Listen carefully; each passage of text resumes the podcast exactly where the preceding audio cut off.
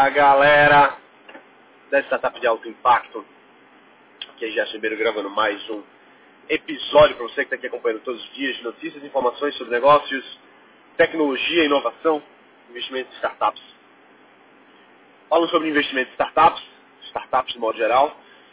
Saiu uma notícia agora, hoje, ontem, talvez, enfim, uma notícia bem recente sobre a fusão da Yellow com a. Qual é o nome da outra? Esqueci agora, mas. Uh, deixa eu ver se eu acho aqui facilmente. TechCrunch. Eu vi aqui agora. Ah, isso aí. Com a, a Green e a Yellow. E eles viraram agora a Grow. Grow Mobility. Exatamente. O que, que eles fazem? Né? A Green eles têm aluguel de patinetes elétricos, que é uma tendência bem grande. A gente já falou sobre isso em alguns episódios para trás. É uma coisa que pegou bastante aí nos Estados Unidos, principalmente no Vale do Silício 2018. Locomoção para grandes cidades. Então você não tem que ter aquela, aquele, aquele produto, né? Você não tem que ter o patinete. E a Yellow, brasileira, que faz aluguel de bikes. E eles estão operando há pouco tempo, mas agora já fizeram essa fusão e para fazer a fusão eles receberam ambas as empresas né, receberam um aporte aí de 150 milhões de dólares. É muita grana, galera. É muita grana. E assim, a gente vê nas cifras no quesito de investimento de startups, essa cifra não é tão incomum assim. A gente tem visto muito recentemente rodadas grandes de, de investimentos. Startups aí que até novas, que não estão operando há tanto tempo, mas que estão recebendo grandes cifras de, de investimento, principalmente lá fora, né? É, e aí o que, que, a gente pode, o que, que a gente pode enxergar dessa, dessa movimentação de investimentos, dessa fusão nesse mercado? Primeiro vamos falar da, do mercado mobilidade, que é um, um mercado em plena expansão. O Brasil aí e o mundo está cada vez mais tendo a necessidade de alternativas, de formas da gente ter a, uma melhor locomoção, a melhor mobilidade nos grandes centros. Sabe como é que é caótico viver em grandes cidades, como por exemplo São Paulo, Recife, Floripa. Meu amigo, quem é de Floripa aqui, levanta a mão aí. Bicho, trânsito em Recife é ruim, velho. São Paulo também não é bom não. Mas Floripa ali para sair da ilha, meu amigo. Uma vez eu tava indo pro Startup Weekend. Foi onde mesmo? Startup Weekend próximo ali de Floripa. Deixa eu ver. Acho que Criciúma, será? Enfim. Mas eu cheguei de avião, sexta-feira, o Startup Weekend é na sexta e eu, como facilitador, tenho que estar lá, senão o evento não acontece. E aí a gente passou umas duas horas ou três horas para sair da ilha. Assim, foi, foi muito trânsito. Então o que, que a gente vê disso? Né? Existe uma necessidade da gente ter uma mobilidade melhor próprio Elon Musk aí está investindo pesado na, na criação da, da nova startup dele, a The Boring Company, é, com o conceito aí do Hyperloop, né, que é um, são túneis de alta velocidade dentro das cidades. O Hyperloop, na verdade, é, um, é de longas distâncias. O, o Boring Company é mais especializado na, em cidades mesmo. Você ter, por exemplo, uma espécie de elevador dentro do seu, da, da sua garagem, da sua casa, que desce e você entra num túnel e o seu carro fica no trilhozinho ali e vai andando por baixo das rodovias. É uma rodovia é, abaixo da, da cidade, vamos dizer assim. E a ideia é que você consiga atingir velocidades altíssimas, de 150 km por hora ou até mais, 200, se eu não me engano. É, e não, não tem risco, né? Porque você está no trilho ali e tal, você não tem que ficar cortando ninguém, é um trilho só. Então essa é uma alternativa aí estão trazendo. E veja como, como existe uma demanda, uma necessidade de investir em soluções como esse tipo.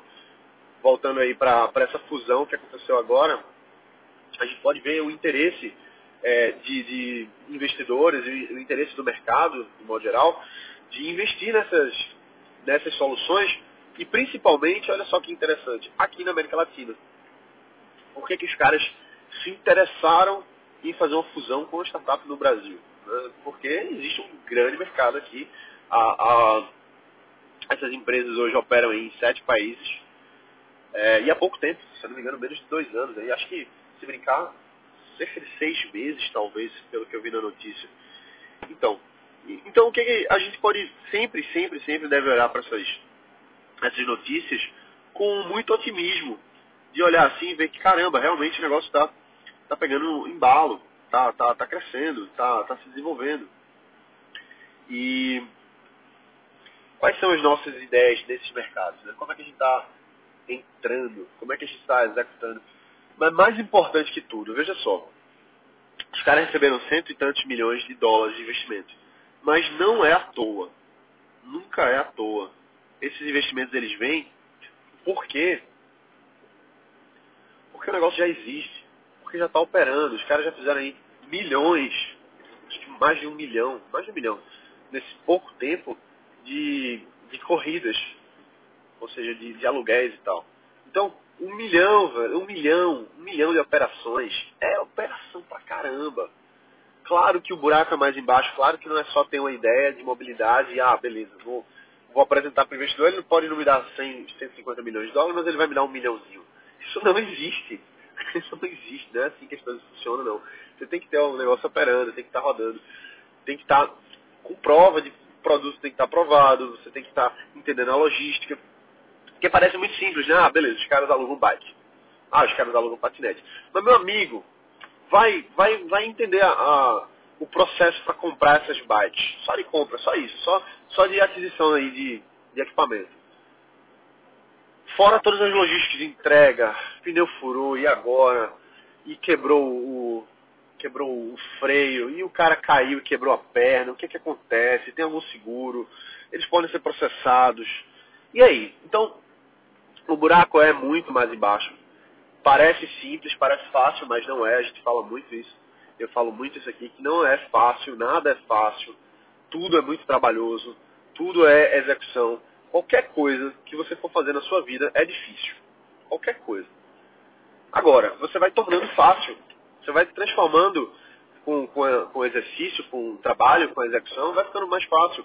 Por exemplo, uma vez eu estava vendo um amigo meu que ele tem um negócio parecido com o meu, em nichos diferentes, e ele estava me mostrando os sistemas dele, assim, explicando detalhadamente e tal. Coisas simples que a gente consegue fazer aqui, só que muita coisa.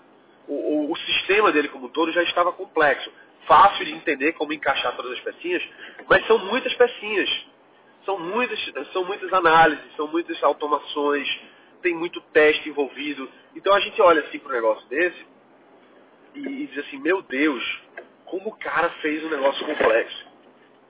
Só que se você for olhar direitinho é simples. Ele não começou com tudo aquilo ali rodando. Ele começou com o MVP, ou seja, com a, com a funcionalidade mais básica, mais simples, mais rápida, mais barata de executar. E colocou ali e a gente vai construindo em cima disso. A gente vai melhorando uma coisa, melhorando outra. Então, uma, uma coisa que eu, eu gosto muito de fazer, e talvez seja meu perfil, não sei se eu estou certo, não sei se eu estou errado, mas eu, eu gosto de lançar as coisas. Temos um novo, um novo processo na empresa. Lança, velho, faz. Vou dar um exemplo. Fechamento de vendas, certo? A gente está tá treinando uma pessoa nova para fechamento de vendas. A gente tem um processo, a gente tem todo um, todo um formato para isso, mas o cara acabou de começar. Como é que a gente está fazendo? Faz. Vai e faz. Olha, você tem aqui esse protocolo, você tem esse procedimento para fazer, mas não quebra a cabeça com isso. Esse protocolo vai melhorar, ele vai desenvolver, você vai desenvolver em cima dele, você vai melhorar ele, mas não vamos travar, não vamos passar uma semana, duas, só reescrevendo isso aqui não. Vai lá atrás de fechar a venda, vai lá atrás da mínima venda viável. Gostou? É o MVV. Minimum Viable Venda. Minimum Viable Venda. Então, vai atrás de vender, vai atrás de fazer. E aí a gente vai trocando o pneu com o carro andando. Eu gosto de fazer assim. Posso estar enganadíssimo, posso estar muito errado. E se alguém tiver um, uma, uma, uma réplica aí disso, manda um e-mail para mim e me diz assim, Jéssica, você está errado, tem que fazer assim. Massa, eu adoro testar novas coisas. Então, o negócio está ali. Começou, pô, o mais difícil é começar, o mais difícil é fazer a primeira venda, o mais difícil é, é, é botar o, é, dar, o, dar o shipping, né, enfim, lançar o, o produto. Então, se você lança o produto e vai melhorando ele ao longo do caminho, maravilha. A gente tem produtos que a gente coloca no ar cheios de defeitos. cheios de defeitos. Quer dizer que ele não vai entregar a funcionalidade dele básica? Não, claro que ele vai entregar. Ele tem, ele tem a, as funcionalidades mais importantes. Ele, tá, ele tem o, o, valor, né, a proposta de valor dele está sólida, está tá sendo entregue. Tanto é que está vendendo, tanto é que as pessoas estão usando. Mas tem um bug aqui, se está feio ali, dane-se, não importa, a gente vai melhorar isso aí depois. A gente bota para rodar, deixa o negócio na inércia, na inércia boa, na inércia de ação. Existem duas inércias. Existe a inércia do parado, você está parado. Difícil de você se mexer, difícil de você botar para rodar. Porque você está parado, tudo conspira contra você. Isso aí é a primeira lei de Newton. Um corpo que está parado tende a permanecer parado. E aí, só que quando um corpo está em movimento, que é a mesma lei, só que para o movimento, um corpo que está em movimento, ele tende a permanecer em movimento. Então, é muito mais fácil você é, continuar rodando se, se as coisas estão andando. E parece que, ah, mas tem nada a ver isso aí da física. Só que a física, ela é mental também, porque tudo, o universo, ele é mental. Então, se as leis da física se aplicam para os corpos físicos, as leis da física vão se, se vão funcionar também para os nossos corpos mentais, para a nossa mente, para a nossa forma de agir, para o nosso trabalho. E é muito verdade isso. Vê, vê, vê, faz esse teste. Vê se quando você está parado, completamente parado, se é fácil de começar. Não é fácil de começar. Esse é o grande problema da maioria das pessoas que querem montar uma startup. Não dá o primeiro passo, porque a inércia é maior. É muito difícil você pegar um corpo parado e colocar ele em movimento. Agora, vai, você já está com o negócio rodando. Minimamente rodando. É mais fácil de, de, de mudar, de adaptar, de melhorar? Claro que é. Claro que é, porque as peças já estão rodando, você vai adaptar uma coisa aqui, outra ali, você vê o resultado mais rápido porque você já está já tá em movimento. Então tudo que está em movimento tende a ser mais fácil de você agilizar, de você melhorar. E é, é isso que eu quero, quero voltar para o primeiro ponto que a gente estava falando aqui, a respeito da a respeito dessa fusão que a gente está vendo. Por que, que essas startups estão tão, tão crescendo, estão desenvolvendo, estão levantando centenas de milhões de dólares de investimento? Porque elas estão rodando, porque elas estão avançando. E não começou gigante do jeito que é. Todo negócio, não todo negócio, vai, mas as startups, elas, a maioria, elas começam enxutas. Elas começam enxutas, elas começam o, o mais é, embrionária possível, gastando pouco e, e crescendo rápido, né? Então a gente tem que aprender dessas lições aí, de ver o mercado, de estudar.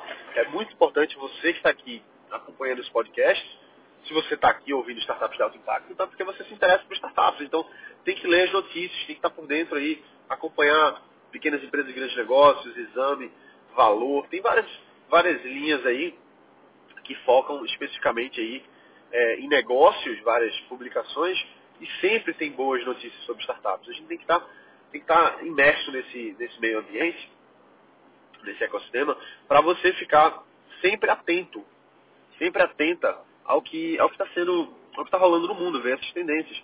Então quando você vê que, opa, peraí, lá no São Francisco, o Vale, que é o, um ponto importante aí da nossa, da nossa, a Meca, vamos dizer assim, é, tá todo mundo investindo em mobilidade. Poxa, talvez tenha coisa aí. Será que eu não posso fazer alguma coisa aqui no Brasil? Será que eu não posso trazer algum negócio lá para cá? Enfim. Então a gente vai, vai estudando essas tendências e vai, em algum momento, executar. Não estou dizendo que você vai executar tudo que está tá rolando, né? Acho que, acho que você nem pensou isso não, mas tudo bem. Mas a gente tem que estar atento, a gente tem que estar sabendo o que é está rolando, porque já já, já já, vai dar um grande estalo já já vai dar o grande estalo. E o grande estalo não é tudo. A ideia primordial, a fagulha, a semente da, da, da concepção do, do negócio, não é tudo, mas é importantíssimo. É uma parte importantíssima. Claro que a ideia é importante. Quando a gente fala que a ideia não vale de nada, não vale de nada para você entender que só sua ideia não vai fazer nada. Você realmente precisa executar, você precisa ir para frente. Mas não quer dizer que boas ideias são, são ruins. Muito pelo contrário. Você tem que ter boas ideias, você tem que estar atento a isso. E quando você está ouvindo aqui o que, é que eu estou falando, e aí eu falo uma coisa que você fica, fica na, na cabeça, fica, fica aquele eco lá dentro, né?